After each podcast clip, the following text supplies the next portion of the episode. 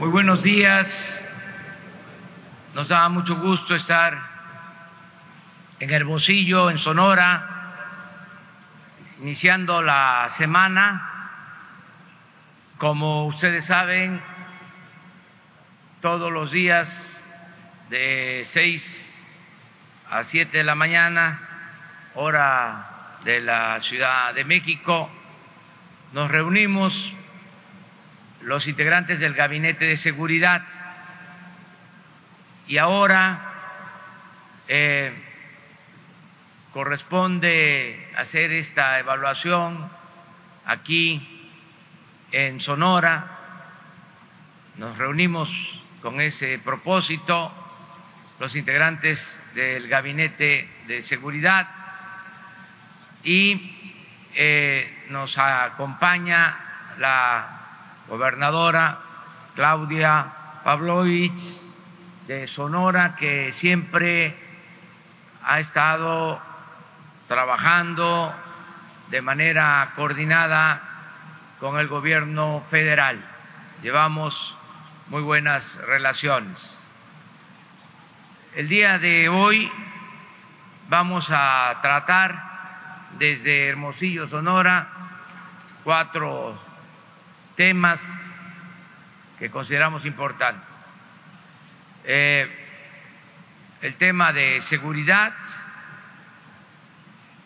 el tema de quién es quién en los precios de los combustibles, en este caso de las gasolinas, del gas, que se hace todos los lunes a nivel nacional y también se va a informar sobre la carretera que se está construyendo aquí en Sonora, que está en proceso de construcción.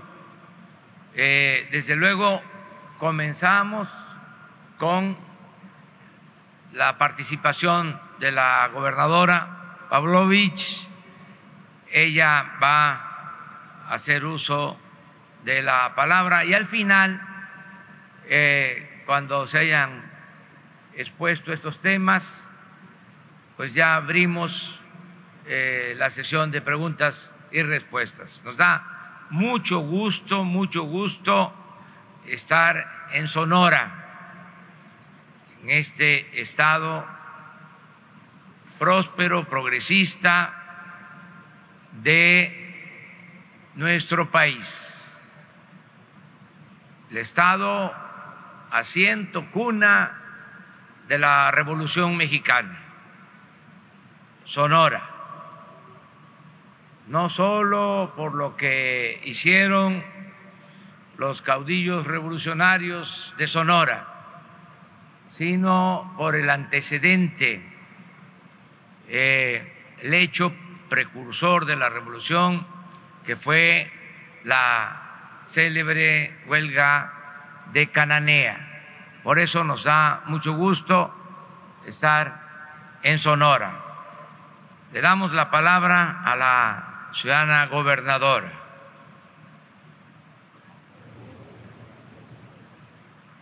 Muy buenos días a todas y todos ustedes. Muchas gracias, señor presidente, por haber llevado aquí a cabo eh, la reunión de gabinete de seguridad, como lo hace todas las mañanas, y por supuesto llevado aquí a cabo en este momento la famosa mañanera aquí en Hermosillo, Sonora. Muchas gracias a todos los medios de comunicación que nos acompañan de aquí y por supuesto los que vienen de fuera, muy bienvenidos. Les ha tocado muy buen clima, la verdad, hubieran venido la semana pasada y saldrían corriendo. La verdad, eh, con la con la pues la benévola noticia de que estamos reunidos aquí muy claramente, específicamente sobre el tema de seguridad, los retos que tenemos en Sonora, ya lo sabemos, que es el homicidio doloso. Estamos muy por debajo de la media nacional en lo que se refiere a todos los delitos patrimoniales, pero aquellos que se refieren al homicidio doloso tenemos una, aunque estemos por debajo de la media nacional, tenemos un reto muy importante porque como bien lo decíamos y nos los, establecían claramente, pues eh, siete de cada diez homicidios en Sonora eh, pues se cometen con arma de fuego y tienen algunos o muchos que ver con la delincuencia organizada. Tenemos un gran trabajo por hacer en forma coordinada. Agradezco muy especialmente la llegada de la Guardia Nacional, el apoyo de la Marina en la zona de Guaymas y Empalme, el, apoyo del Ejército en las ciudades de Hermosillo y de Cajeme. Como bien saben, hace poco se llevó una reunión también de seguridad donde estuvo presente el secretario Alfonso Durazo, el general, el almirante y todos los integrantes del gabinete, donde se tomaron algunas acciones y decisiones para establecer bandos militares en las comisarías de algunos municipios. Hay mucho por hacer, eh, no es por el tema de que estemos en el 27 lugar, aunque ustedes no lo crean, pero así es, no lo digo yo, lo dicen los números del Secretariado Ejecutivo Nacional en el tema de todos los delitos. En donde tenemos problemas es en el tema de alto impacto, que es el homicidio doloso, obviamente derivado de la delincuencia organizada y por nuestra situación geográfica, como bien lo mencionaban, eh, nuestra amplia eh, franja fronteriza con Estados Unidos y lamentablemente también por el consumo de drogas y alcohol de nuestra gente, sobre todo de nuestros jóvenes. Muchas gracias, señor presidente, por estar aquí. Gracias a todo el Gabinete de Seguridad, señora secretaria de Gobernación. Y bueno, algún tema que les van a platicar por ahí es el tema que todos conocemos de la cuatro carriles, famosa carretera cuatro carriles, estación Don Nogales, tan añorada por los sonorenses y con muy poco tiempo estará terminada. Pero sobre eso habrá de hablarles, por supuesto, el secretario Jiménez Espriu. Muy buenos días a todos y bienvenidos.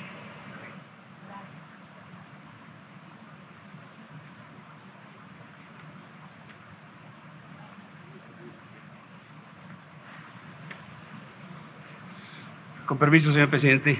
Bien, eh, por parte del análisis que se hizo del Estado, eh, identificamos que los municipios con mayor incidencia en homicidios tenemos Cajeme y Hermosillo.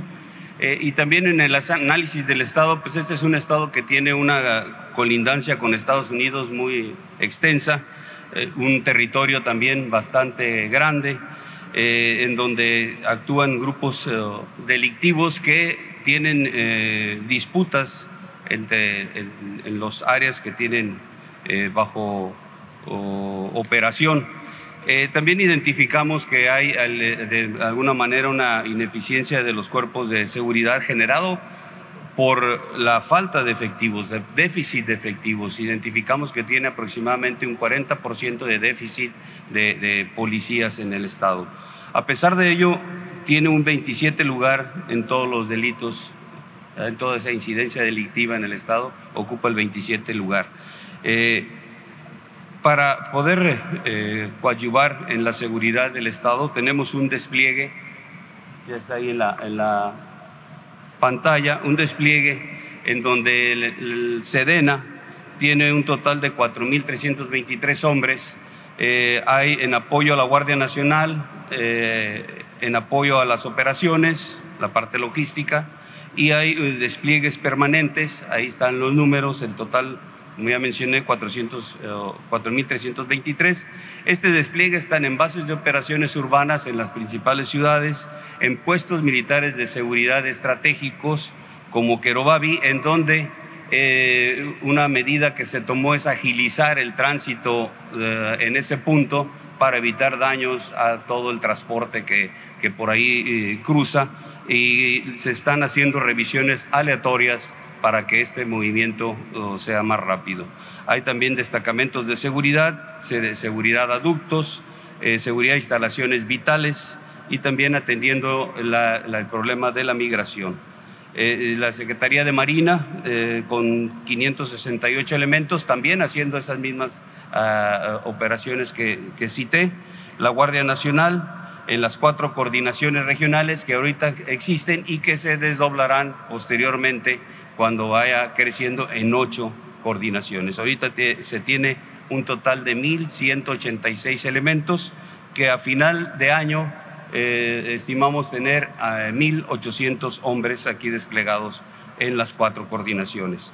La Policía Federal en proceso de transición con 706 hombres en, en el Estado Policía Estatal 1.173, Policía Municipal 3.963, haciendo un total eh, general de casi los 12.000 hombres en seguridad en el ámbito federal y eh, estatal y municipal. Hemos identificado como problemática y que debemos de atender también pues una penetración de la delincuencia organizada en, en el cuerpos policiales. Como parte de la estrategia a, este, implementar es, eh, nos centramos en cinco municipios, eh, que, eh, KGM, Hermosillo, Guaymas, Empalme y Navojoa, en donde personal militar y personal naval serán las cabezas de, la seguridad pública en esos municipios, apoyados con algún personal también adicional de nosotros. Eh, y esto va a servir para que dentro del proceso de depuración pues eh, eh, iniciemos por esa parte. la Secretaría de Marina tendrá una participación importante en este proceso, iniciará a partir de hoy en Guaymas y en Palme, se harán las, las evaluaciones de confianza y centrado inicialmente en esos dos municipios. Eh, también, eh, pues como ya se, ya se citó, el incremento de efectivos es una parte eh, importante que tendrá que atender el Estado. Ese 40% de déficit en efectivos tendremos que reducirlo para poder ser eficientes en la seguridad. Y otra de las recomendaciones es incrementar las operaciones de inteligencia dentro del Estado en coordinación con todos los niveles de gobierno para poder lograr eh, tener un impacto en, el ámbito operativo y en el ámbito logístico de las organizaciones criminales. Eso es eh, lo que tenemos por parte de, seguridad. Gracias. señor presidente.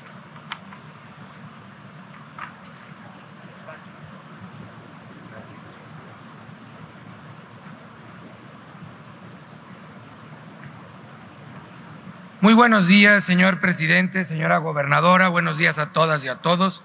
Felicidades por el informe tan puntual el día de ayer, señor presidente. ¿Quiénes quieren los precios de las gasolinas?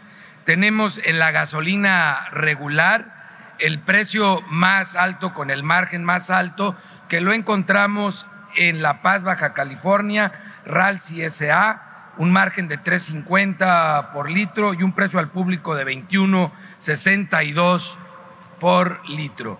Y el más económico lo encontramos en gasolina regular en Aguadulce, Veracruz, con un precio de 17.61 por litro al público. En el caso de la gasolina premium, ahora fueron mis paisanos Panzas Verdes en Servicios Hermanos Aldama, en León, Guanajuato, los que tuvieron el precio y el margen más alto con un margen de tres pesos con 70 centavos por litro y un precio al público de 21.99 por litro.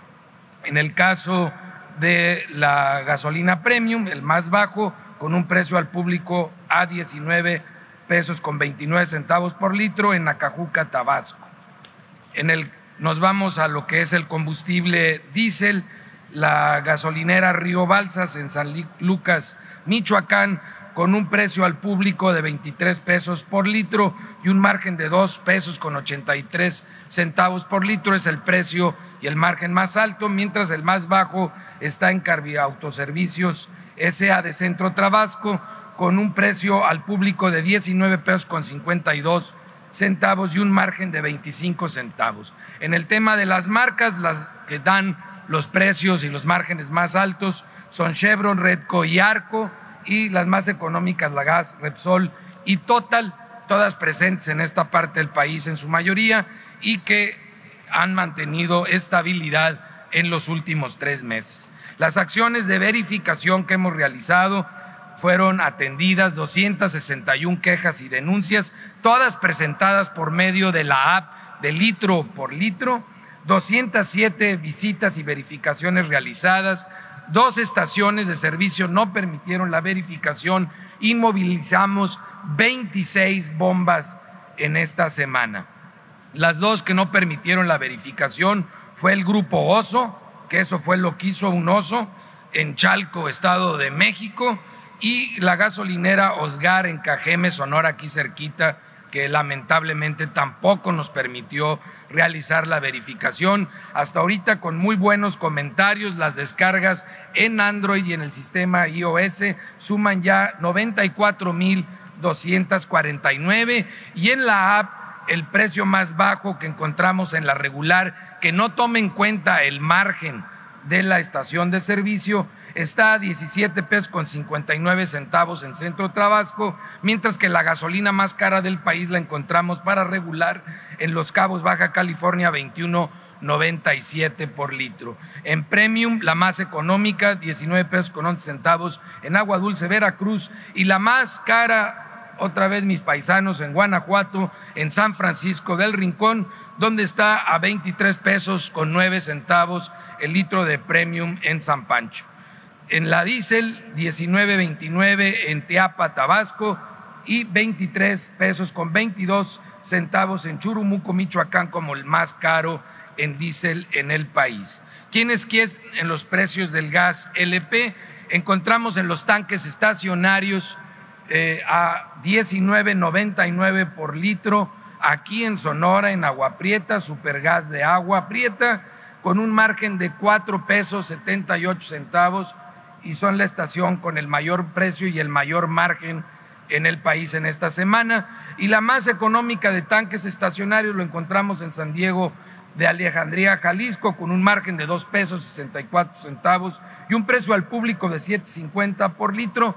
Un nombre muy curioso, qué bueno que no tiene acento, Mameme Gas SA, en los Altos de Jalisco, y eh, el más caro en el gas eh, para cilindros por kilo, a 20 pesos con 32 centavos por kilo, lo encontramos en Gas del Caribe, en Cozumel, Quintana Roo, eh, con un margen de 9 pesos y 8 centavos, mientras que el más económico lo ofrece en Tarímbaro, Michoacán, Servigas, con un margen de cuatro pesos 89 centavos, 13 pesos 68 centavos por kilo el precio al público. La verificación de gas en esta semana hicimos verificación a 30 estaciones de venta de gas LP, 15 resultaron con infracciones, fue alto en esta semana, Tres se negaron a ser verificadas y las estamos sumando para un operativo especial con fuerza pública.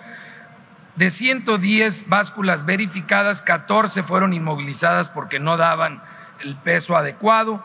Se además inmovilizaron cuatro vehículos de siete y 10 de 31 autotanques.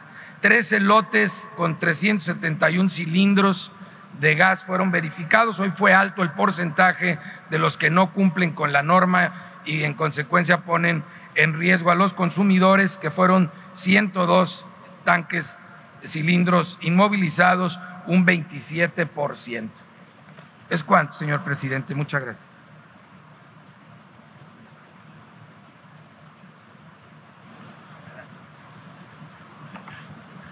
Eh, con su permiso, señor presidente, con su venia, señora gobernadora, vamos a hacer un eh, muy breve recuento de cómo están los trabajos de modernización y ampliación de la carretera federal eh, Estación Don Nogales. La modernización fue la ampliación a cuatro carriles, dos cuerpos, de 7 y 9 metros respectivamente, a 10.5 por cuerpo. Son 651 kilómetros por cuerpo 459 son ahora de cuota y 192 libres de peaje. 157 kilómetros son de concreto asfáltico y el resto 493, 94 de concreto hidráulico.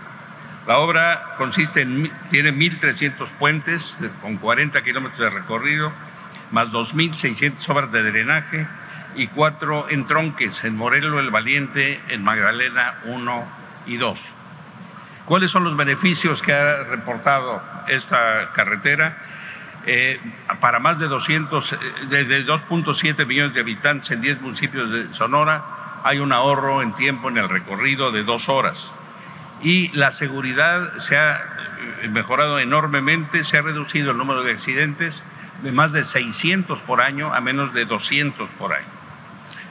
Si recuerdan ustedes, la carretera se inició el 21 de agosto de 2010 y tenía como término original el 21 de enero de 2018 con 35 contratos para diferentes cuestiones y de los cuales hay hoy cuatro vigentes.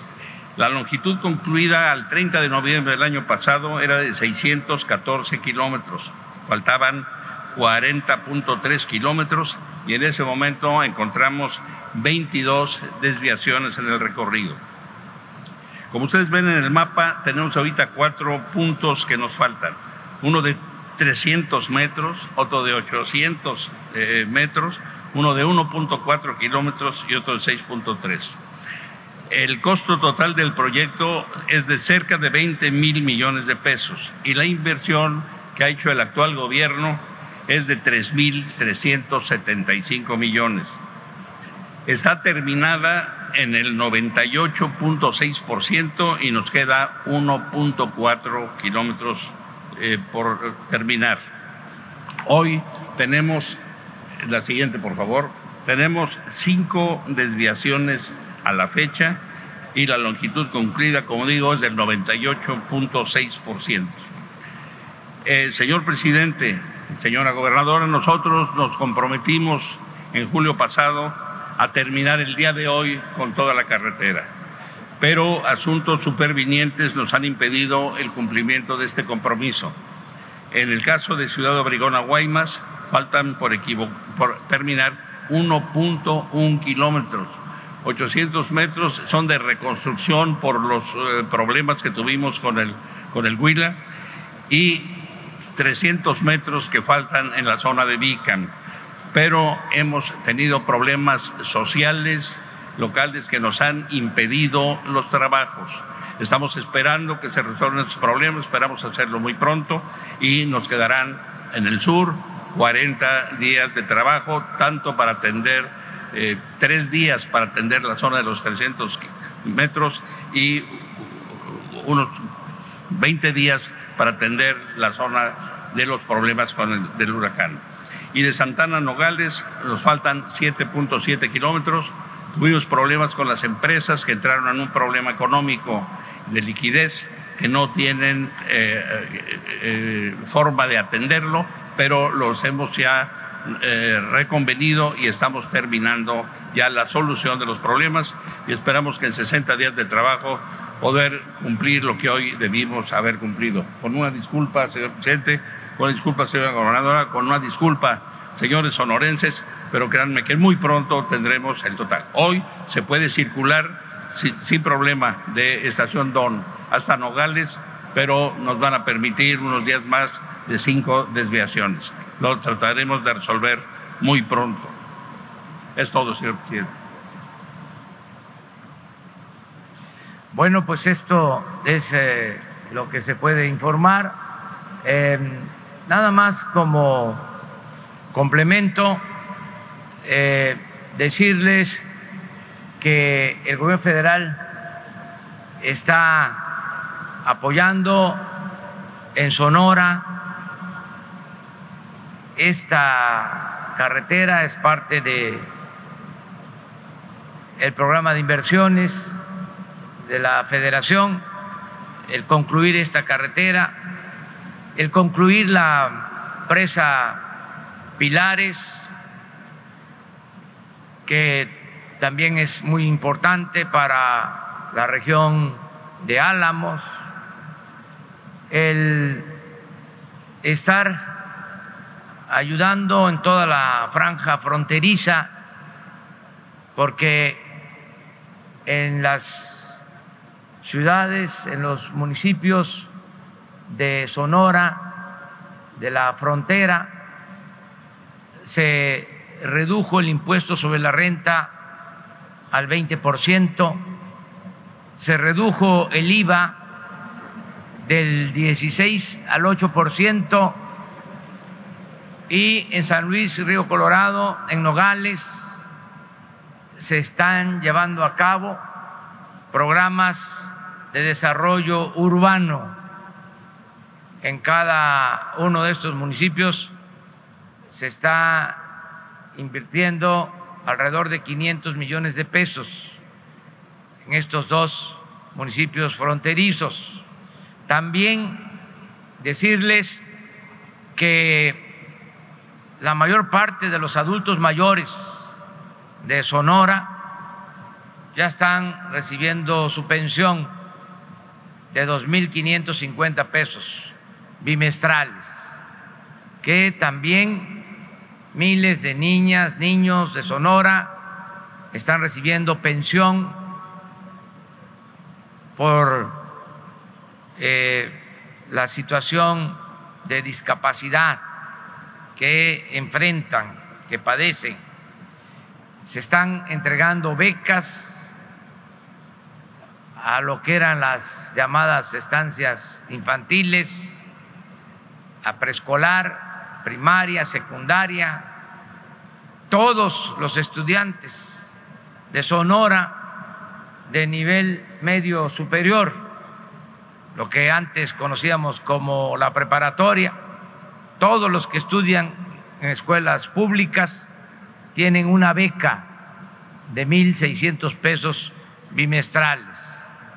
También se están entregando becas a estudiantes de nivel superior de familias de escasos recursos económicos y también se está contratando a jóvenes que no estudian, que no tienen empleo, se les está dando trabajo como aprendices, se está apoyando el campo, en fin, hay un programa para el desarrollo en Sonora y todo esto en coordinación con el gobierno del estado y procuramos también hacerlo en coordinación con los gobiernos municipales.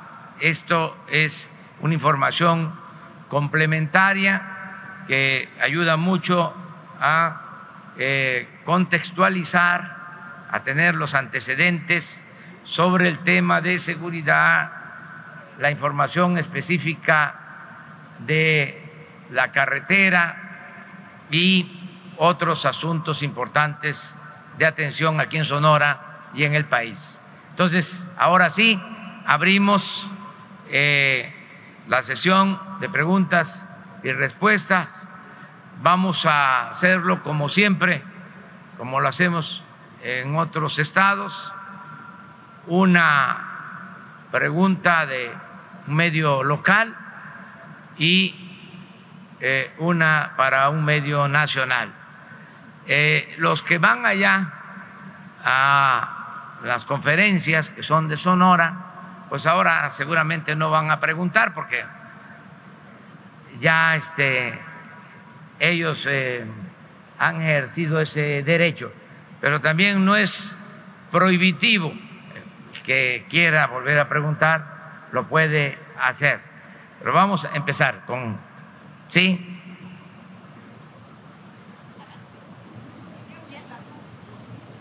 ¿Yo? ¿Sí? Ok. Tú eres eh, de aquí de Sonora. Soy de Sonora y, Sí. y también he ido. Este, bueno, tengo dos preguntas, perdón. Una es, eh, buenos días, gracias por darme la palabra. Una sobre, seguridad. El discurso de, que Sonora es el estado más seguro y de que ocupa, está menos peor que otros estados del país y que ocupa uno de los últimos lugares en violencia, es un discurso añejo de gobiernos priistas y panistas que eh, lo han traído por la ineficiencia que han tenido en combatir aquí la inseguridad.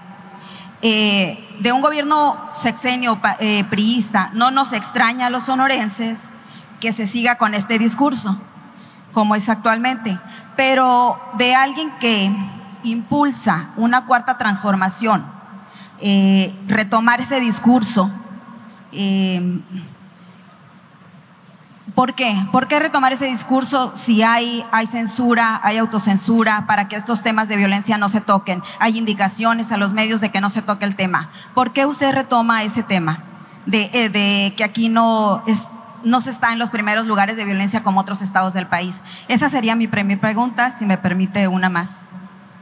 Bueno, nosotros no ocultamos nada, eh, informamos todos los días sobre este tema. En el caso de Sonora, eh, informó el general en cuanto a incidencia delictiva, eh, está Sonora abajo de la media nacional, ese es eh, el dato que tenemos, pero además es información pues de dominio público.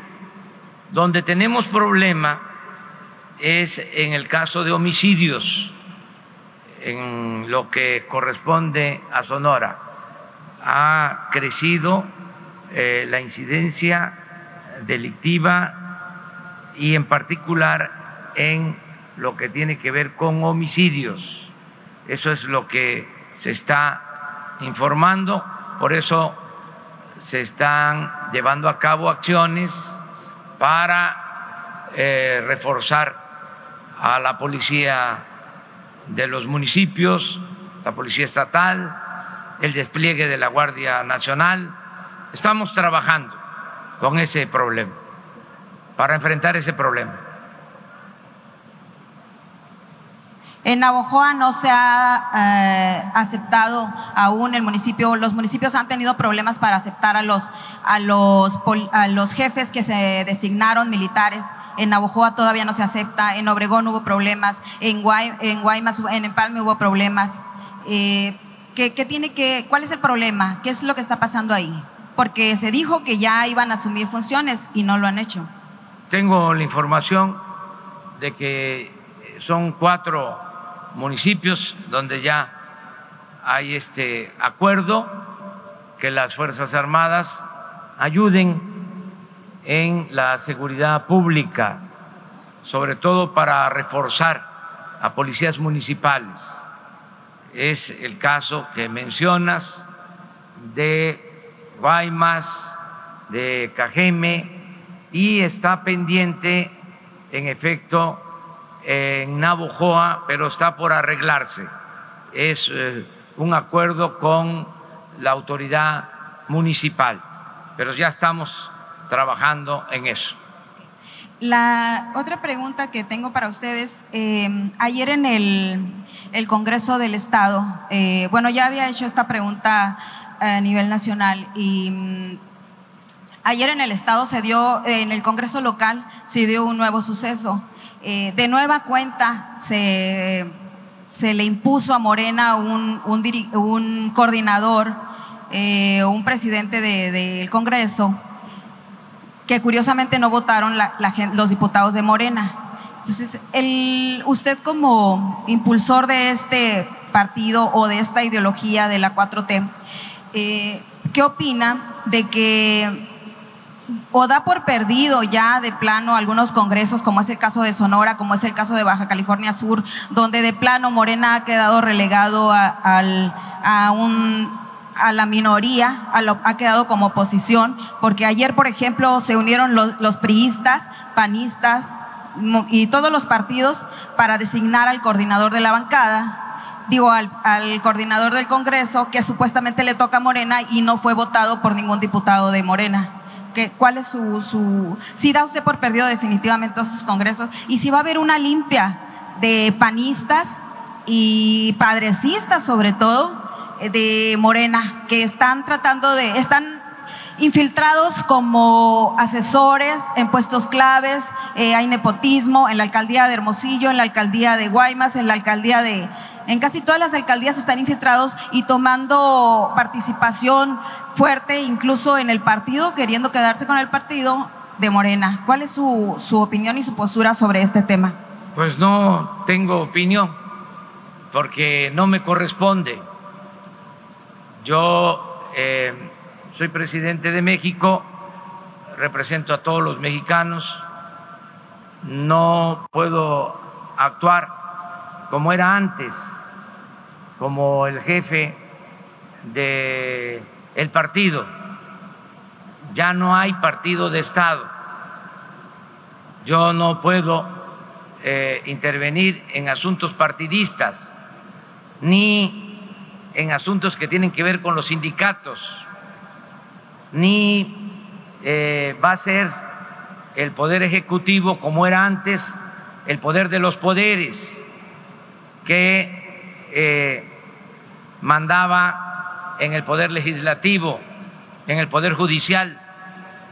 Ya no es así, así era antes, desde Porfirio Díaz. No pudo la revolución eh, quitar esas eh, prácticas ilegales, ilegítimas. Nosotros estamos inaugurando una etapa nueva.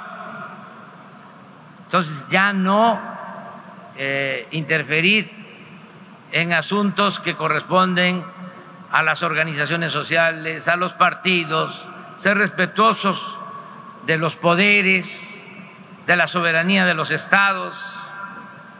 Eso es lo que estamos llevando a la práctica. Mi recomendación no solo para militantes de Morena, sino para todos los militantes de los partidos y a todos los ciudadanos, es que hagamos eh, el compromiso de hacer efectiva la democracia, que eh, entre todos podamos construir una auténtica, una verdadera democracia, que desaparezca el fraude, que no haya manipulación, que no haya censura, que no haya compra de votos, que no haya tráfico con la pobreza de la gente, que no se utilice el dinero del gobierno para favorecer a ningún partido, a ningún candidato, que por fin llevemos a la práctica el ideal de Madero, el apóstol de la democracia, que las elecciones sean limpias, sean libres, pero esto depende de todos. Ahora, por ejemplo, se avanzó mucho porque ya es delito grave el fraude electoral. Como es delito grave, eso fue también un avance, la corrupción, aunque parezca increíble, durante 25 años no se consideraba delito grave la corrupción. En 1994 se reformó el Código Penal para que no se considerara como delito grave la corrupción. Por eso, si iban a la cárcel podían salir bajo fianza o se les tenía que buscar eh, otro tipo de delito que fuese grave, como el lavado de dinero. Ahora ya es delito grave la corrupción, como es delito grave también el fraude electoral. Pero eh, hay cosas en las que nosotros no podemos eh, intervenir y todos tenemos que ayudar, porque son inercias no es fácil sacudirse años, décadas, siglos de prácticas antidemocráticas, pero sí vamos a lograr la transformación del país, porque mucha gente quiere que haya un cambio verdadero. Vamos a lo nacional.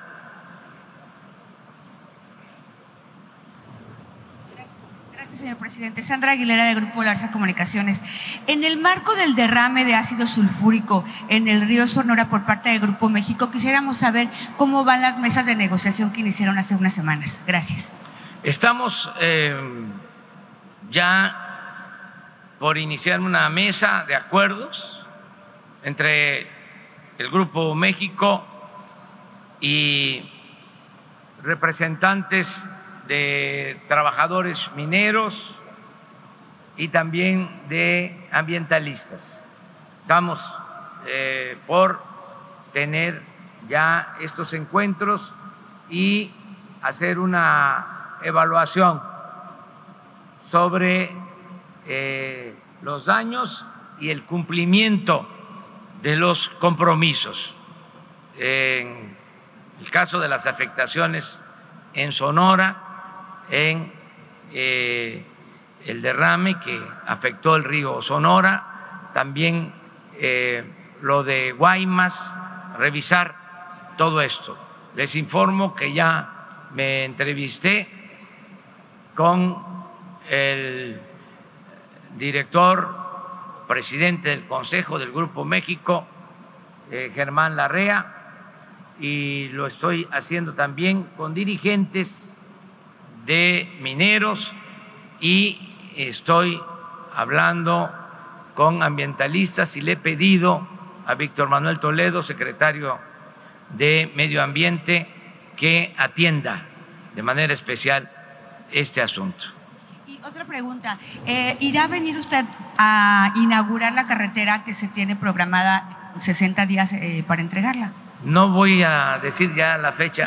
Fíjense que dije para abril o para este, mayo. para abril, abril o para mayo y este no se pudo, luego otra fecha y tampoco y ahora ya hasta me recomienda el ingeniero, yo le tengo a él mucha confianza de que ya no eh, fijemos fecha porque cada vez que fijamos una fecha este, nos presionan más eh, y nos detienen la obra y eh, hasta extorsionan. Como saben que hay una fecha, pues entonces actúan estas prácticas. Aprovecho para hacer un llamado a todos a portarnos bien.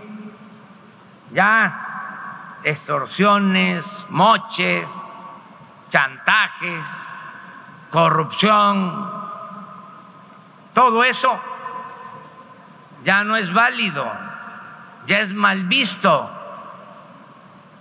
Es como el corrupto, ya es fuchi, guácala. Ya ser corrupto es traer una mancha que no se quita ni con todo el agua de los océanos. Antes hasta se les aplaudía, se decía, qué inteligente, qué vivo es. Mira cómo aprovechó la oportunidad. Llegó al gobierno y se compró ranchos y tiene residencias, departamentos en el extranjero y ya es dueño de vidas y de haciendas. Y hijo, hijo, eh, estudia para que cuando seas grande seas como don fulano, un reverendo ladrón. Pues eso ya no se acepta, eso ya no está de moda. Ahora lo que está de moda es mantener valores morales, culturales, espirituales. Ahora, el que vale no es precisamente el que más tiene, el que vale es el que actúa con honestidad, con rectitud, con principios. El que prefiere dejarle a los hijos pobreza, pero no deshonra. Eso es lo que rifa actualmente. Y así va a ser.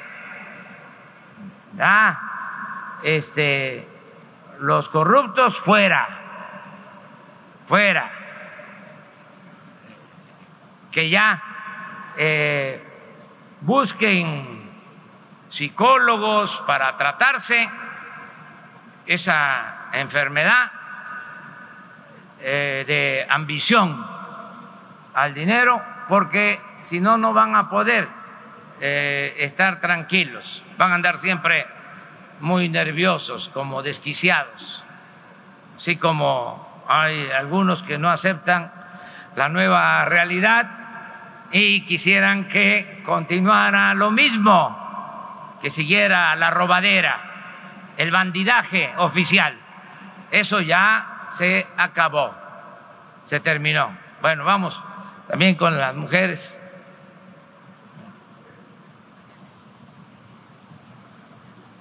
Buenos días, presidente. Tania Vázquez, del Imparcial de Sonora, La Crónica Mexicali, Frontera de Tijuana.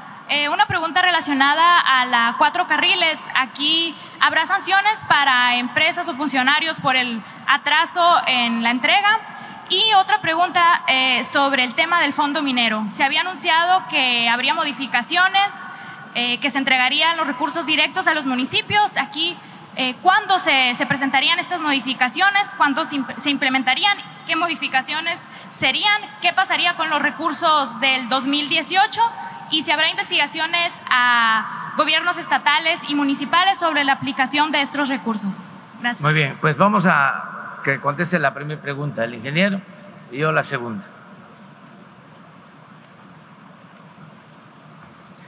En todos los casos de todas las obras, nosotros estamos trabajando para terminar las obras y todas las irregularidades que estamos encontrando las estamos turnando a las instancias correspondientes para que ellas apliquen las sanciones del caso cuando eso se dé. En el caso de toda la carretera así, así ha sido como en todas las obras. En el caso de los cuatro puntos en donde estamos hablando, no hay un, un problema en la parte sur eh, imputable a la, a la constructora y en la parte norte estamos analizando las cuestiones para ver por qué hubo este problema económico de las constructoras y nos han retrasado las obras. En caso de que la irregularidad sea eh, culpa de las eh, eh, empresas, habrá las sanciones correspondientes que las aplicarán las instancias respectivas. Miren, hay un fondo que se destina a los municipios en donde hay explotación minera. Esto se logró hace cuatro o cinco años eh, con una nueva legislación, porque durante mucho tiempo ni siquiera pagaban impuestos las mineras por la extracción del mineral. Fue una lucha que se dio durante mucho tiempo cuando estábamos en la oposición, y se logró de que pagaran un impuesto para beneficio de las comunidades afectadas o cercanas a las minas. Sonora es un estado minero importantísimo y por lo mismo le corresponden a Sonora alrededor de mil millones de pesos de ese fondo. No se ha podido ejercer porque eh, queremos que le llegue el dinero a la gente. Hay la eh, mala experiencia, no en el caso de Sonora, en otras partes, que se transfería el dinero, se entregaba el dinero a los estados, los estados eh, los entregaban a los municipios y no se invertía en apoyar a las comunidades mineras, incluso se utilizaba para otros propósitos ese fondo. Hay ahora una controversia sobre el manejo de estos fondos en el Poder Judicial que está por resolverse. Vamos nosotros a acatar el fallo del el Poder Judicial, pero sí los fondos van a llegar a las comunidades mineras de Sonora, estos mil millones de pesos. Lo que queremos es que le lleguen de manera directa que no haya intermediarios en el manejo de estos fondos. Así estamos actuando en todo. Ayer lo decía yo en el informe, mis asesores, la gente del pueblo me dice, no nos mande el dinero a través del gobierno porque se lo clavan. Eh, procure entregarlo de manera directa y es lo que estamos haciendo en todo, porque eh, se entregaba mucho dinero a las organizaciones sociales, civiles, a las organizaciones, aunque parezca eh, paradójico, no gubernamentales, así se llaman. Y resulta que recibían fondos del gobierno o las instancias de gobierno y no llegaba el apoyo. Entonces estamos ahora procurando que estos apoyos lleguen de manera directa y esa es la controversia que existe, pero sí se van a entregar esos fondos a los municipios mineros. Yo calculo que en este año, antes de que finalice este año, ya van a estar ejerciéndose esos fondos. Corresponde a México, al lo nacional.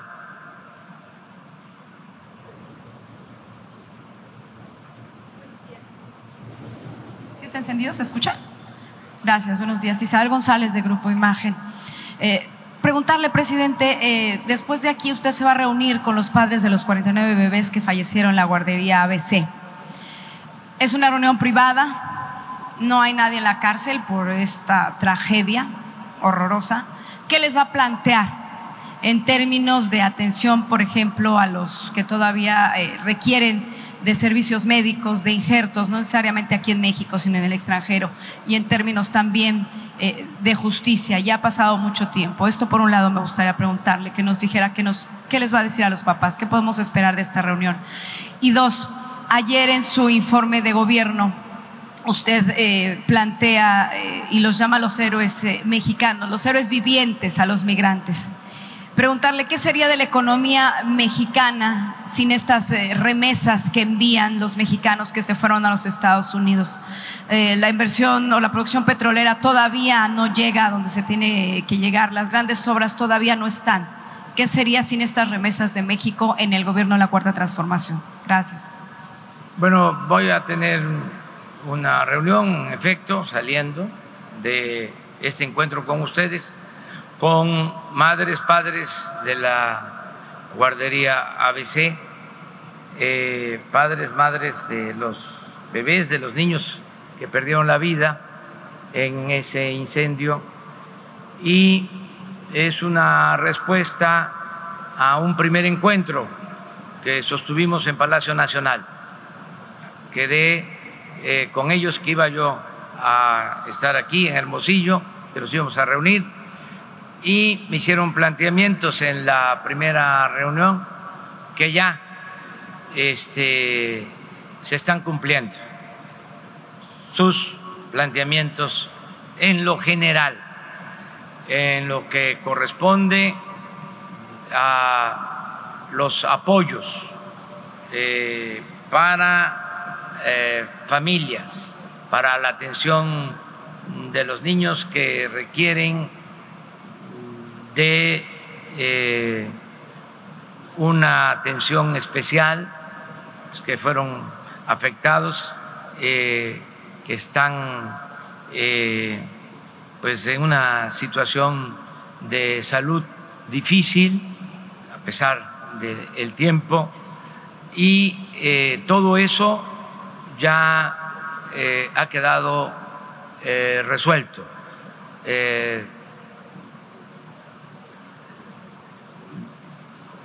emití una recomendación al Instituto Mexicano del Seguro Social para que asumiera su responsabilidad plena en eh, la atención de la demanda de las madres, de los padres de la guardería.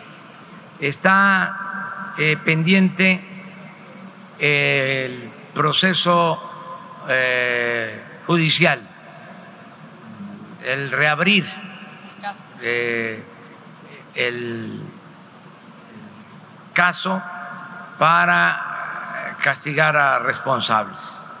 El presidente de la Suprema Corte de Justicia en su momento hizo una recomendación sobre este tema y se le está pidiendo que ayuden, que participen para que se lleve a cabo la investigación sin eh, obstáculos, que no haya influyentismo de por medio, que se actúe con apego a la ley y que haya justicia. Eso es en general lo que estamos este, haciendo y es lo que vamos a platicar el día de hoy con ellos. Me va a acompañar el, el director del Seguro Social y viene también el subsecretario de Gobernación, desde luego la secretaria, la licenciada Olga Sánchez Cordero y Alejandro Encinas, y vamos a trabajar con ellos. ¿Qué fue lo otro que preguntaste? ¿Qué sería de la Ah, economía mexicana sin esas Sí, remesas? eh, pues es una realidad. Eh, la economía de México se beneficia mucho de las remesas. En los primeros seis meses de este año, nuestros paisanos enviaron a sus familiares más de 18 mil millones de dólares. Se estima que este año vamos a recibir un poco más de 35 mil millones de dólares de remesas. Es algo muy importante porque eh, con esto se reactiva mucho la economía popular. Es un dinero que llega a millones de familias y es lo que eh, ayuda al sustento de mucha gente. Es, eh, yo diría que la inversión principal para la gente del pueblo. Luego está lo que ahora nosotros estamos invirtiendo, todos los programas de bienestar que le ayudan también a la gente pobre, a la gente humilde. Y lo que ellos hacen, porque el pueblo de México es un pueblo trabajador, su siembra, su producción de autoconsumo, entonces todo esto es lo que permite que haya ingresos y que millones de mexicanos puedan eh, vivir con un poco de bienestar. Entonces es muy importante el apoyo de nuestros paisanos migrantes, por eso tenemos que apoyarlos, protegerlos, son héroes vivientes. Ahora, si eh, me preguntan qué hacer hacia adelante, yo creo que a pesar de la importancia que tienen esas remesas, lo más eh, decisivo, lo más trascendente, es que el mexicano no se vea obligado a emigrar, que el que salga del país lo haga por gusto, no por necesidad, como lo hicieron muchos los que están ahora del otro lado de la frontera. Entonces queremos que la migración sea opcional, no forzada. Y por eso lo que queremos es crear condiciones para que el mexicano pueda trabajar y ser feliz donde nació, donde están sus familiares, sus costumbres, sus culturas. Es un cambio completamente. ¿Por qué se dio este fenómeno migratorio? Llegaban a irse hasta 500 mil por año de México en este periodo neoliberal. Entonces ahora lo que queremos pues es que eh, se pueda desarrollar nuestro país y que la gente no se vea obligada a emigrar.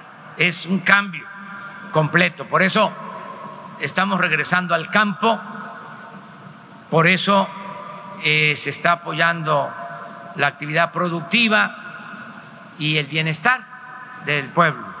Es un modelo completamente distinto. En los gobiernos anteriores hasta se decía, vamos a preparar a enfermeros, porque en Estados Unidos va a haber mucha población mayor que va a necesitar de atención y vamos a capacitar a los mexicanos para que se vayan a trabajar allá de enfermeros o de jardineros. Nosotros ya no queremos eso.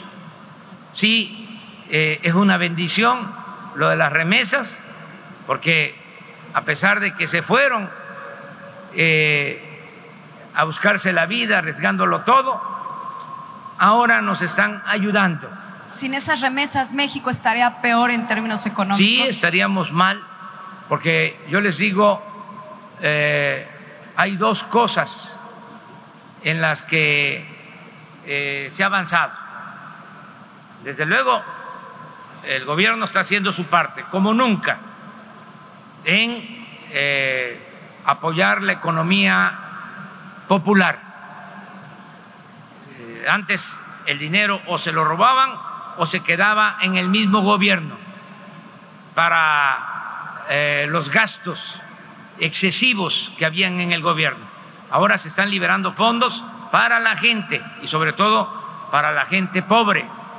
No es poca cosa que ocho millones de adultos mayores tengan pensión o que eh, se estén entregando más de 10 millones de becas. Eso nunca en la historia de México había sucedido. Bueno, pero además de eso, dos ingresos son muy importantes, dos ingresos, las remesas y el comercio exterior, que ha crecido. O sea, lo que va a la economía popular y lo que está ingresando por el comercio exterior. Lo que nos falta eh, es eh, impulsar más, promover más la inversión privada nacional. Eh, en eso es que vamos a dedicar más tiempo. Gracias, presidente. Nada más. Sonora.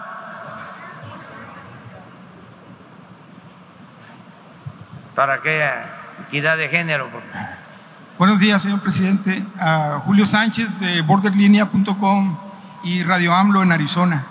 La pregunta es en el sentido de que si está usted enterado de lo que está sucediendo en nuestros consulados, especialmente tenemos algunas situaciones que se están dando en los consulados. Usted ha declarado que los consulados se van a convertir en unas defensorías, pero lamentablemente estamos viendo que permanece aún la estructura del viejo régimen dentro de los consulados.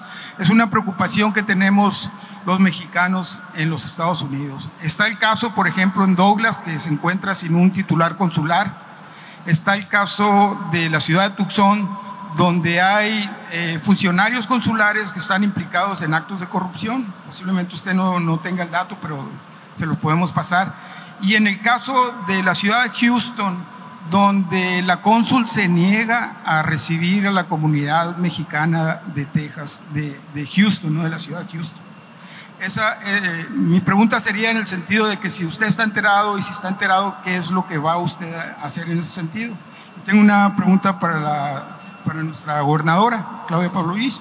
En el ah, estado de Arizona se están, eh, se van a emitir licencias de, de conducir. Nosotros sentimos los, los mexicanos, los sonorenses en, en, el estado de Arizona que estas licencias no tienen ninguna validez y las está impulsando la representación del estado de Sonora a través de algunos de sus funcionarios. A, a ver si usted estaba enterada también de esto. Muy bien. Mire, en el caso de los consulados, yo tomo nota, eh, voy a pedirle al secretario de Relaciones Exteriores, Marcelo Ebrard, que eh, se informe sobre esta situación que nos está planteando. Sí es de nuestro interés, es una prioridad que los 50 consulados que tiene México en Estados Unidos eh, protejan a nuestros paisanos, que actúen como procuradurías de defensa de los migrantes, de nuestros paisanos. Eh, y hay una renovación que se está llevando a cabo. Eh, se están cambiando a eh, los cónsules, se está procurando que sea gente profesional y vinculada, que tenga eh, convicciones y que le importe la situación de nuestros migrantes y que se aplique para que no haya malos tratos y se proteja a nuestros paisanos. eso lo estamos haciendo. Ya se termina de que van a ir de cónsules los políticos. Saben cómo era antes, ¿verdad? Que este si le iba mal a un político lo podían mandar de cónsul, ¿sí? O a una embajada. Eso estamos eh, evitándolo. Es como los delegados de los gobiernos del gobierno federal en los estados. Le iba mal a un político, y a ver, vete de delegado del seguro, del ISTE, de agricultura, de lo que fuese. Ya no hay delegaciones en los estados. Eso también debe de quedar muy claro, que habían como 40, 50 delegaciones en los estados. Nos cuesta trabajo desactivar todo esto porque había la mala costumbre entonces, todavía internamente hay resistencias, pero ya se tomó la decisión. Fue lo mismo que se hizo con cancelar las 51 oficinas del gobierno federal en el extranjero, las oficinas de ProMéxico que estaban ubicadas en las grandes ciudades del mundo. Ayer lo dije, además de que se gastaba, supuestamente era para promover a México Aquí en Hermosillo ni en ninguna parte del país hay oficinas pro Alemania o pro Francia o pro Italia o pro Estados Unidos, que podría tener alguna justificación dada la vecindad. Era hasta ridículo tener estas oficinas por el derroche que había.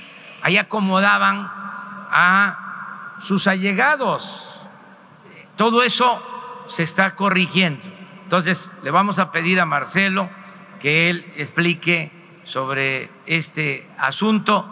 Te vamos a tomar tus datos para que, si necesitamos ampliar la información, nos ayudes, porque el propósito es eh, precisamente que todos ayudemos a que las cosas cambien. Esta eh, reunión, este encuentro cotidiano, este diálogo circular, tiene también ese propósito. A mí me ayuda mucho, nos ayuda porque se hacen denuncias y les aseguro que aunque hubo un descontrol por el cambio de horario, pero están pendientes de todo el país y también los servidores públicos.